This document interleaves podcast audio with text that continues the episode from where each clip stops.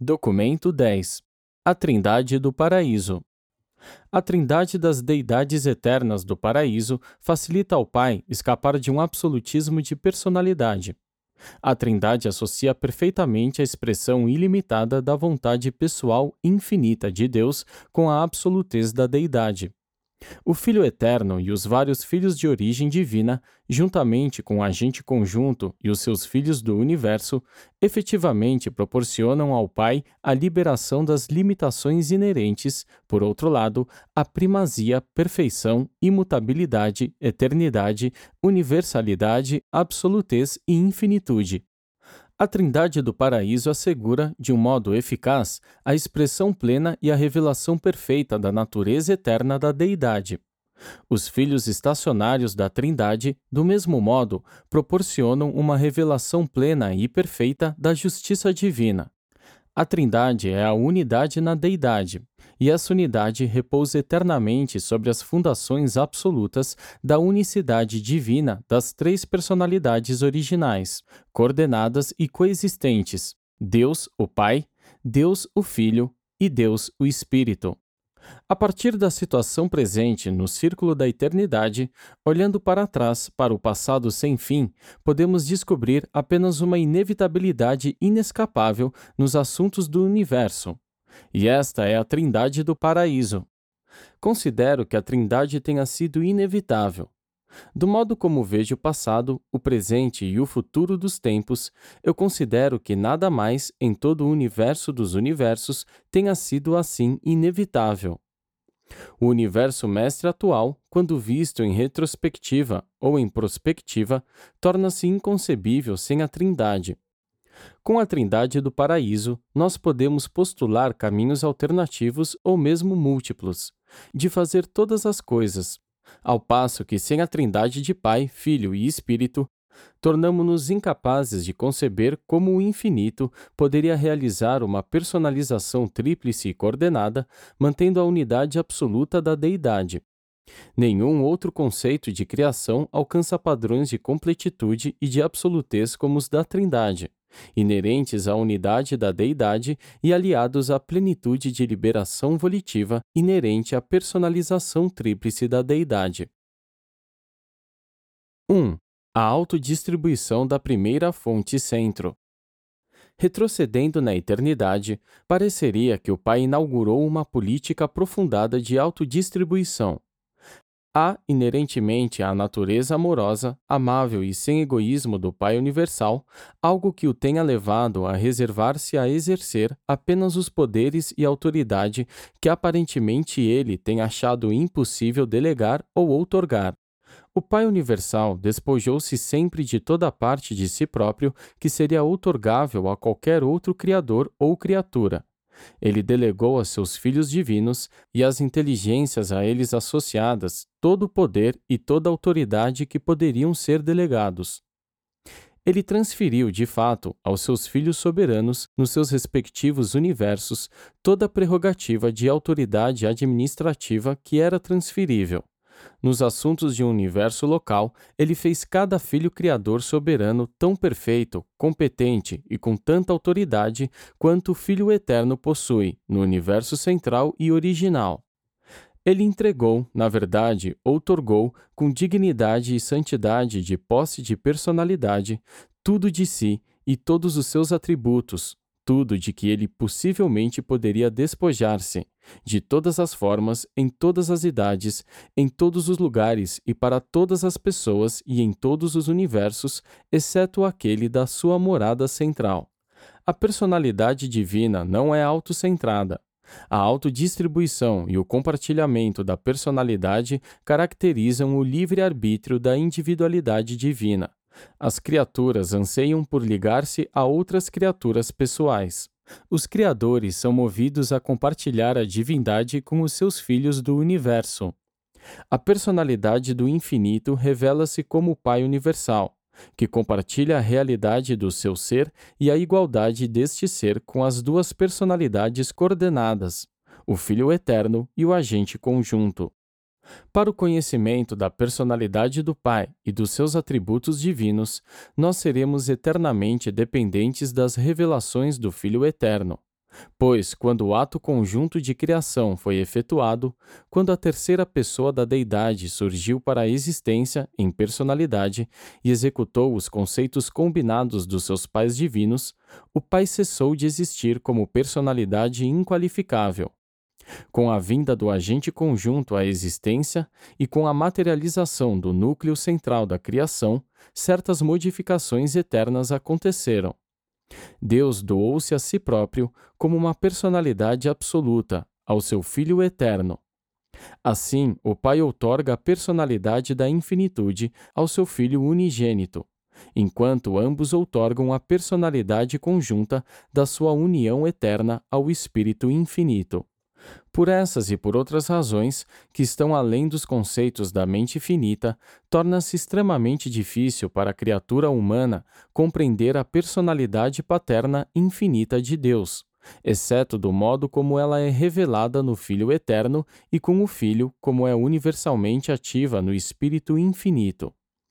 Posto que os filhos de Deus do paraíso visitam os mundos evolucionários, algumas vezes até mesmo habitando neles a semelhança da carne mortal, e posto que essas auto-outorgas tornam possível ao homem mortal factualmente conhecer algo sobre a natureza e o caráter da personalidade divina, as criaturas das esferas planetárias devem, por essas razões, dar toda atenção às auto-outorgas feitas por esses filhos do paraíso para extrair delas as informações confiáveis e dignas de fé a respeito do Pai, do Filho e do Espírito. 2. A personalização da deidade. Pela técnica da trinitarização, o Pai despoja-se daquela personalidade espiritual inqualificável, que é o Filho, mas fazendo assim, ele constitui-se como o Pai deste mesmo Filho e, consequentemente, reinveste-se da capacidade ilimitada de tornar-se o Pai divino de todos os tipos personalizados de criatura volitiva e inteligente, subsequentemente criados, gerados ou manifestados de outros modos.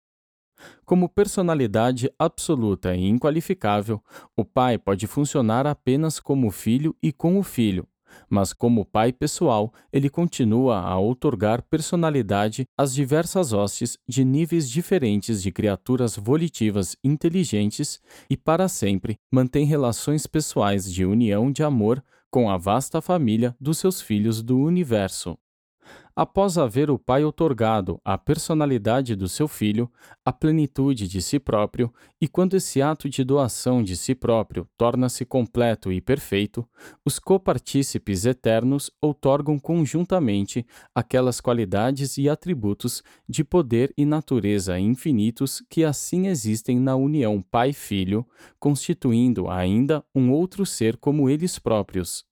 E essa personalidade conjunta, o Espírito Infinito, completa a personalização existencial da Deidade. O Filho é indispensável à paternidade de Deus. O Espírito é indispensável à fraternidade da segunda e da terceira pessoas. Três pessoas são um grupo social mínimo, mas, entre as várias razões para acreditar-se na inevitabilidade do agente conjunto, esta seria a menos importante.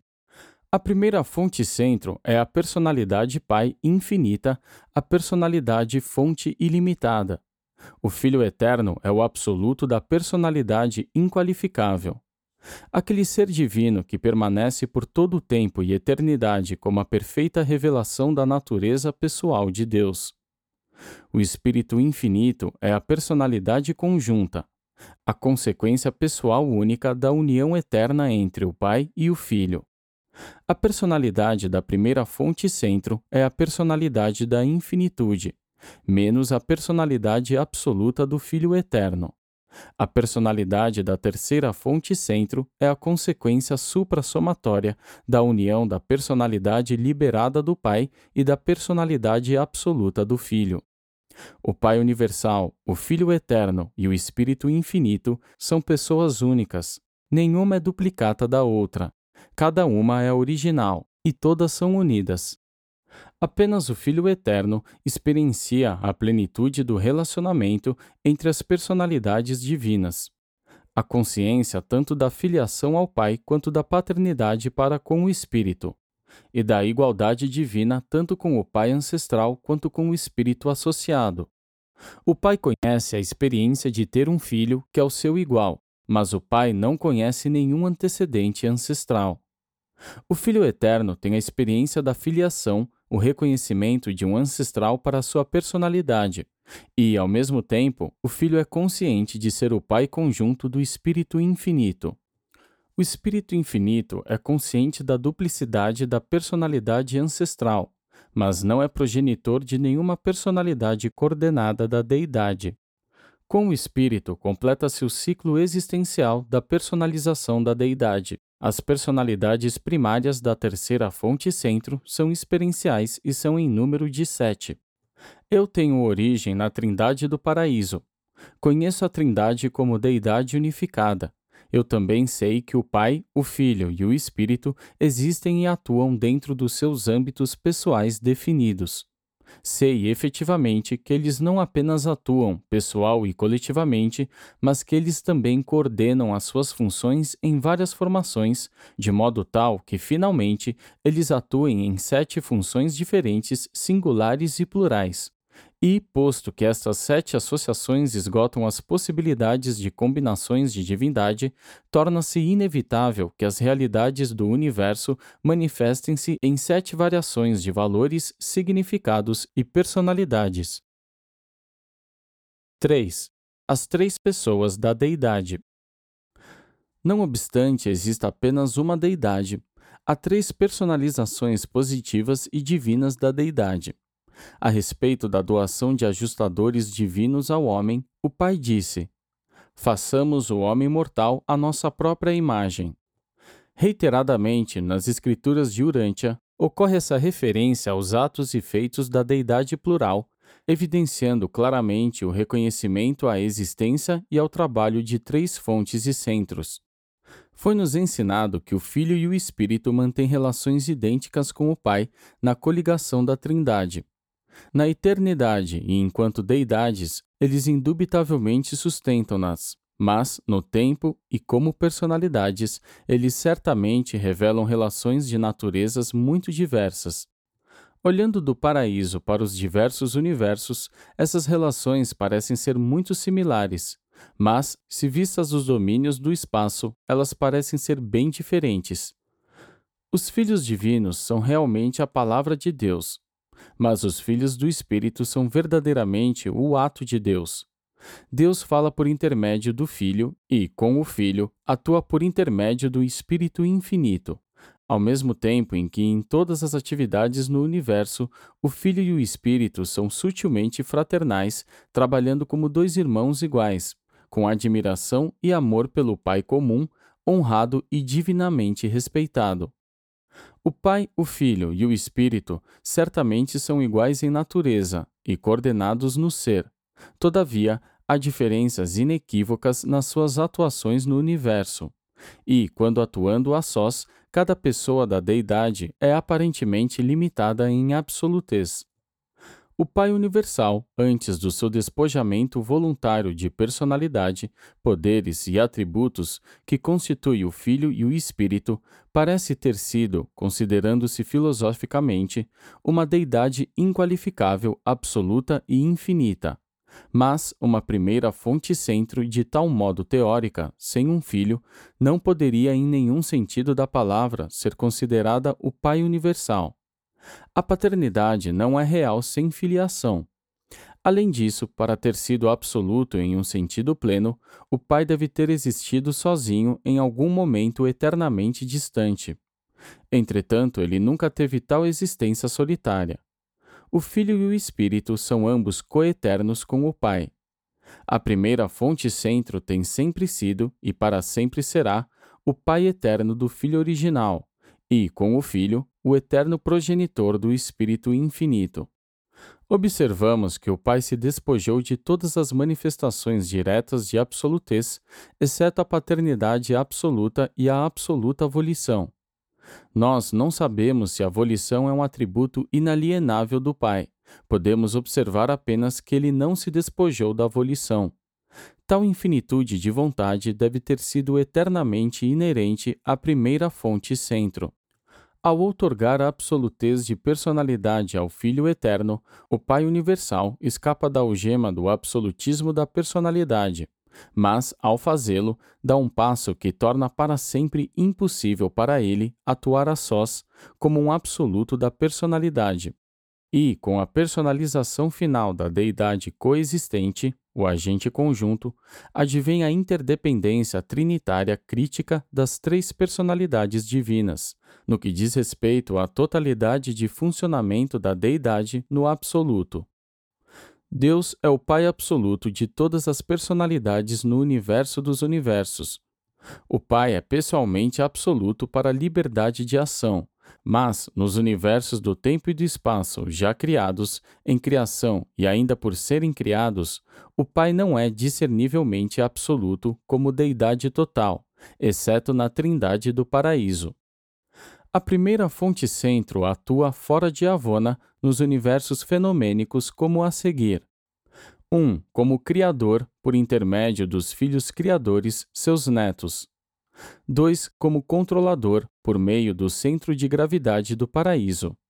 3. Como espírito, por meio do Filho eterno. 4. Como mente, por intermédio do Criador conjunto. 5. Como pai, ele mantém o contato paterno com todas as criaturas por meio do seu circuito de personalidade. 6. Como pessoa, ele atua diretamente sobre toda a criação por meio dos seus exclusivos fragmentos, no homem mortal por meio dos ajustadores do pensamento. 7. Como deidade total, ele funciona apenas na trindade do paraíso. Toda essa renúncia e as delegações de jurisdição feitas pelo Pai Universal são inteiramente voluntárias e autoimpostas.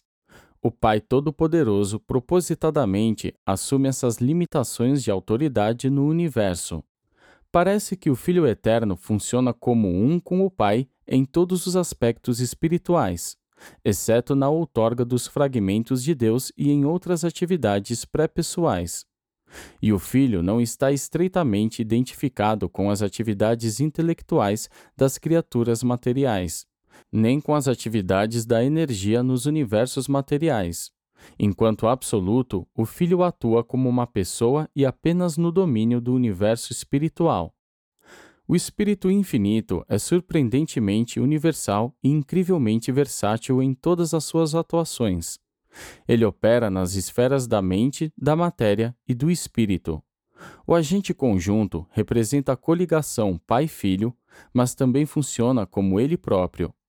Ele não se ocupa diretamente com a gravidade física, nem com a gravidade espiritual, nem com o circuito da personalidade, mas ele participa mais intensamente, ou menos, de todas as outras atividades no universo.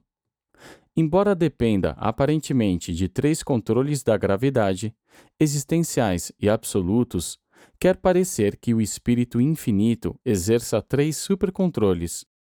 Esse dom tríplice ele o emprega de muitos modos para transcender e aparentemente para neutralizar mesmo as manifestações de forças e energias primárias, até as fronteiras superúltimas da absolutez. Em certas situações, tais supercontroles transcendem absolutamente até mesmo as manifestações primais da realidade cósmica. 4. A união trinitária da deidade. Entre todas as coligações absolutas, a Trindade do Paraíso, a primeira triunidade, é única enquanto associação exclusiva das deidades pessoais. Deus funciona como Deus apenas em relação a Deus e aqueles que podem conhecer Deus, mas como deidade absoluta, apenas atua por intermédio da e na Trindade do Paraíso, e em relação à totalidade do universo. A deidade eterna é perfeitamente unificada. Há, contudo, três pessoas perfeitamente individualizadas na deidade. A Trindade do Paraíso torna possível a expressão simultânea de toda a diversidade de traços de caráter e poderes infinitos da primeira fonte centro e das suas coordenadas eternas e de toda a unidade divina das funções no universo da deidade indivisa.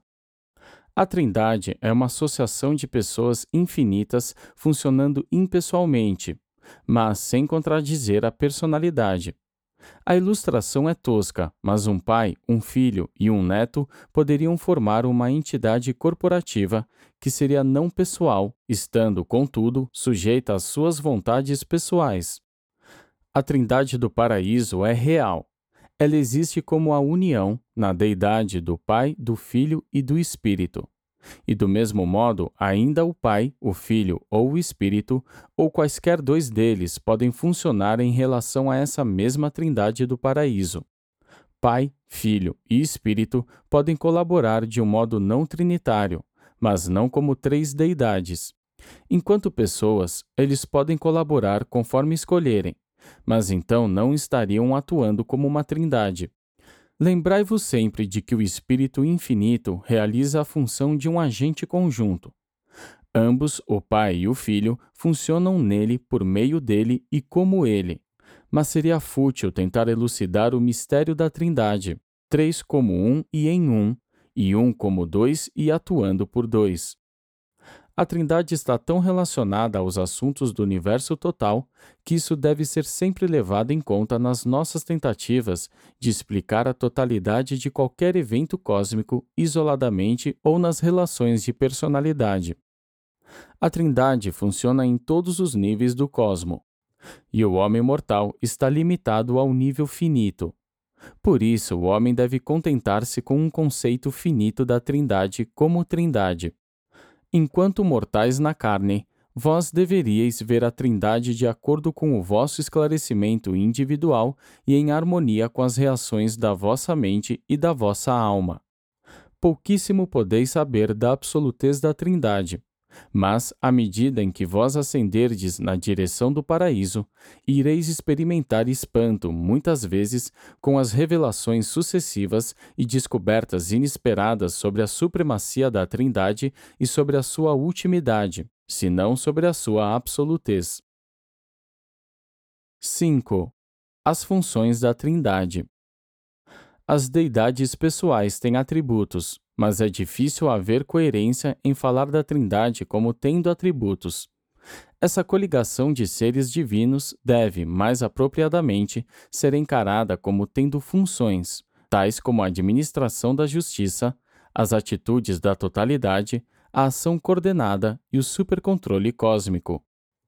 Essas funções são ativamente supremas, últimas e, dentro dos limites da deidade, absolutas no que concerne a todas as realidades vivas de valores da personalidade. As funções da Trindade do Paraíso não são simplesmente uma soma dos dons aparentes da divindade do Pai, mas aqueles atributos especializados que são únicos na existência pessoal do Filho e do Espírito.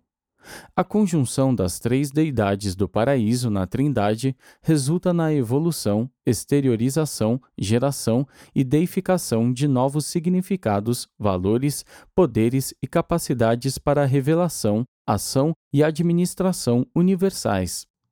As coligações vivas, as famílias humanas, os grupos sociais ou a Trindade do Paraíso não se conjugam crescendo segundo adições meramente aritméticas. O potencial de um grupo excede sempre e amplamente a simples soma dos atributos dos indivíduos componentes.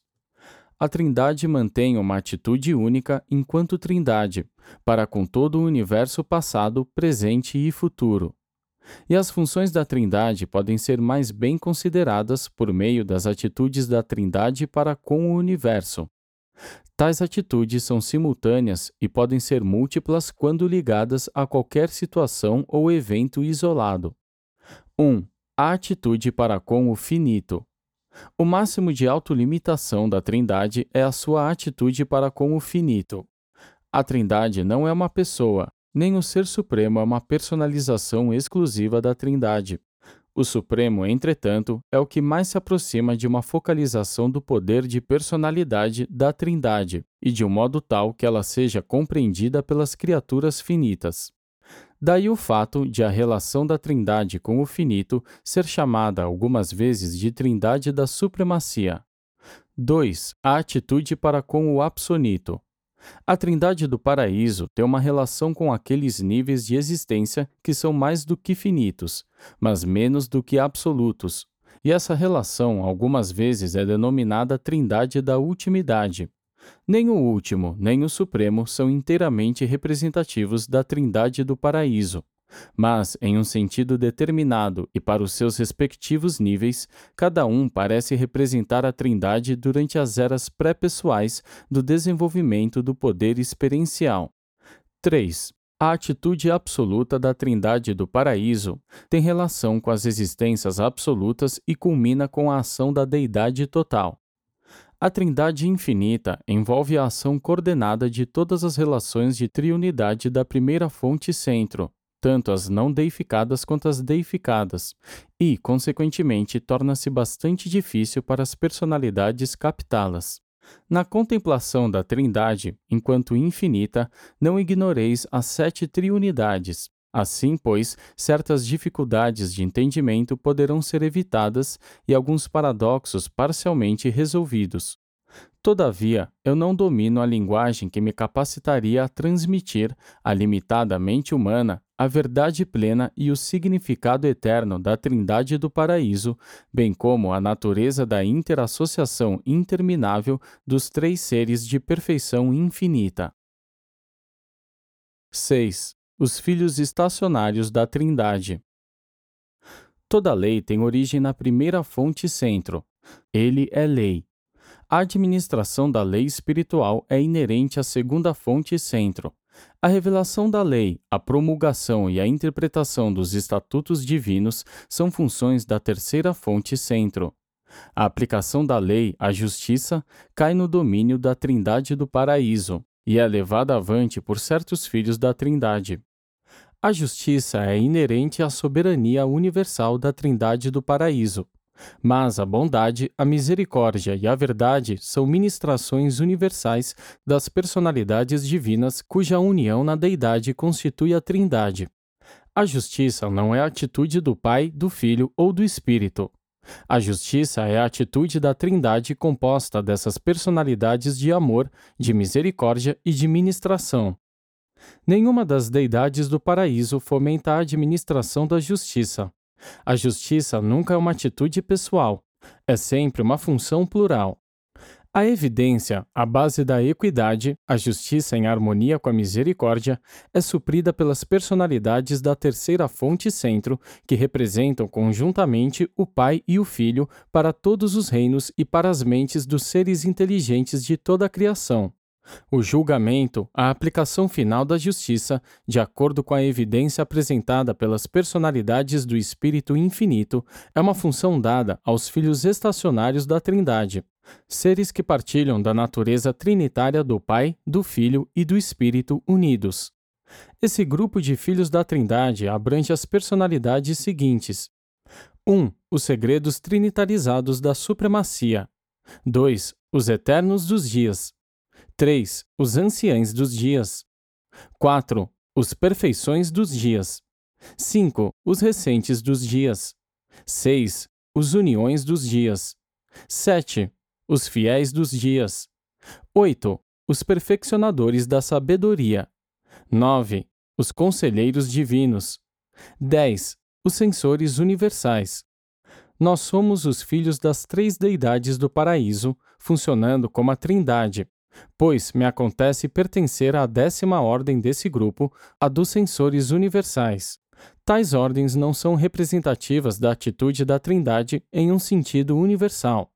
Elas representam essa atitude coletiva da deidade apenas nos domínios do julgamento executivo, da justiça. Foram especificamente concebidas pela Trindade para o trabalho preciso com o qual estão comprometidas, e representam a Trindade apenas naquelas funções para as quais foram personalizadas. Os anciães dos dias e os seus colaboradores, de origem trinitária, distribuem o julgamento exato com uma equidade suprema aos sete superuniversos. No universo central, tais funções existem em teoria apenas. Ali a equidade é auto-evidente em perfeição e a perfeição de Avona torna inviável qualquer possibilidade de desarmonia. A justiça é o pensamento coletivo da retidão. A misericórdia é a sua expressão pessoal. A misericórdia é a atitude de amor. A precisão caracteriza a aplicação da lei. O julgamento divino é a alma da equidade, sempre se conformando à justiça da Trindade, sempre correspondendo ao amor divino de Deus. Quando totalmente percebida e completamente compreendida, a reta justiça da Trindade e o amor misericordioso do Pai Universal são coincidentes. O homem, entretanto, não tem o pleno entendimento da justiça divina. Assim, da perspectiva do homem, na Trindade, as personalidades do Pai, do Filho e do Espírito estão ajustadas entre si para coordenar o ministério do amor e da lei dos universos experienciais do tempo. 7. O supercontrole da supremacia. A primeira, a segunda e a terceira pessoas da deidade são iguais entre si, e elas são uma. O Senhor nosso Deus é um Deus. Existe perfeição de propósito e unidade de execução na trindade divina das deidades eternas. O Pai, o Filho e o agente conjunto são verdadeiramente e divinamente um. Em verdade está escrito: eu sou o primeiro, eu sou o último, e fora de mim não há Deus. Do modo como as coisas se mostram ao mortal no nível finito, tanto a Trindade do paraíso quanto o Ser Supremo parecem ocupar-se apenas do total, o planeta total, o universo total, o superuniverso total, o grande universo total. Essa atitude de totalidade existe porque a Trindade é o total da deidade e por muitas outras razões. O Ser Supremo é algo diferente da Trindade e algo a menos atuando nos universos finitos, mas dentro de certos limites e durante a era presente de personalização incompleta do poder, essa deidade evolucionária efetivamente parece refletir a atitude da Trindade da supremacia. O Pai, o Filho e o Espírito não atuam pessoalmente no Ser Supremo, Contudo, durante a idade presente do universo, eles colaboram com ele enquanto trindade. Nós entendemos que eles sustentam uma relação semelhante com o último, e nós conjecturamos muitas vezes sobre qual poderá ser a relação pessoal entre as deidades do paraíso e Deus o Supremo, quando ele houver evoluído finalmente, mas de fato não sabemos. Não achamos que o supercontrole da supremacia seja totalmente previsível. Além disso, essa imprevisibilidade parece ser caracterizada por uma certa incompletude de desenvolvimento, sem dúvida, um sinal da incompletude do Supremo e da incompletude de uma reação finita à trindade do paraíso. A mente mortal pode, por isso, pensar logo em mil e uma coisas: eventos físicos catastróficos, acidentes espantosos, desastres horríveis, doenças dolorosas e calamidades mundiais e perguntar se tais visitações estão correlacionadas a manobras desconhecidas desse funcionamento provável do Ser Supremo. Francamente, não sabemos. Não estamos realmente certos. Todavia, observamos que, à medida que o tempo passa, todas essas situações difíceis e mais ou menos misteriosas trabalham sempre para o bem-estar e o progresso dos universos. Pode acontecer que as circunstâncias da existência e as inexplicáveis vicissitudes da vida estejam todas entrelaçadas em um significativo modelo de alto valor, por causa da função do Supremo e do supercontrole da Trindade. Enquanto filhos de Deus, vós podereis discernir em todos os atos de Deus, o Pai, a sua atitude pessoal de amor, mas não sereis sempre capazes de entender quantos, entre os atos universais da Trindade do Paraíso, resultam no bem do indivíduo mortal nos mundos evolucionários do espaço. No progresso da eternidade, os atos da Trindade revelar-se-ão como significativos e plenos de consideração pelo todo, mas nem sempre aparentarão ser assim para a criatura do tempo.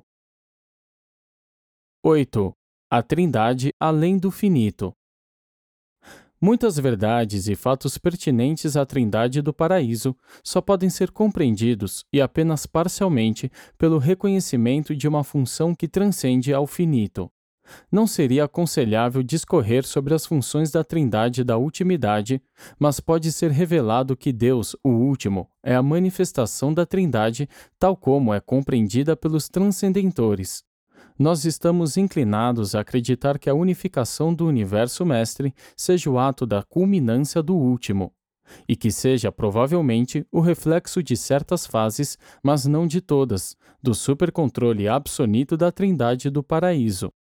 O último é uma manifestação específica da Trindade em relação ao absonito, apenas no sentido em que o Supremo represente, assim parcialmente, a Trindade em relação com o finito.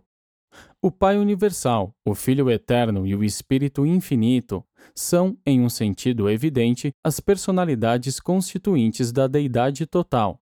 A união deles na Trindade do Paraíso e a função absoluta da Trindade equivalem à função da Deidade total, e o completar assim da Deidade transcende tanto ao finito quanto ao absonito. Ainda que nenhuma pessoa das deidades do paraíso preencha, sozinha, todo o potencial da deidade, coletivamente as três o fazem. Três pessoas infinitas parecem ser o número mínimo de seres requeridos para ativar o potencial pré-pessoal e existencial da deidade total, o absoluto da deidade. Conhecemos o Pai Universal, o Filho Eterno e o Espírito Infinito como pessoas, mas eu não conheço pessoalmente o absoluto da deidade.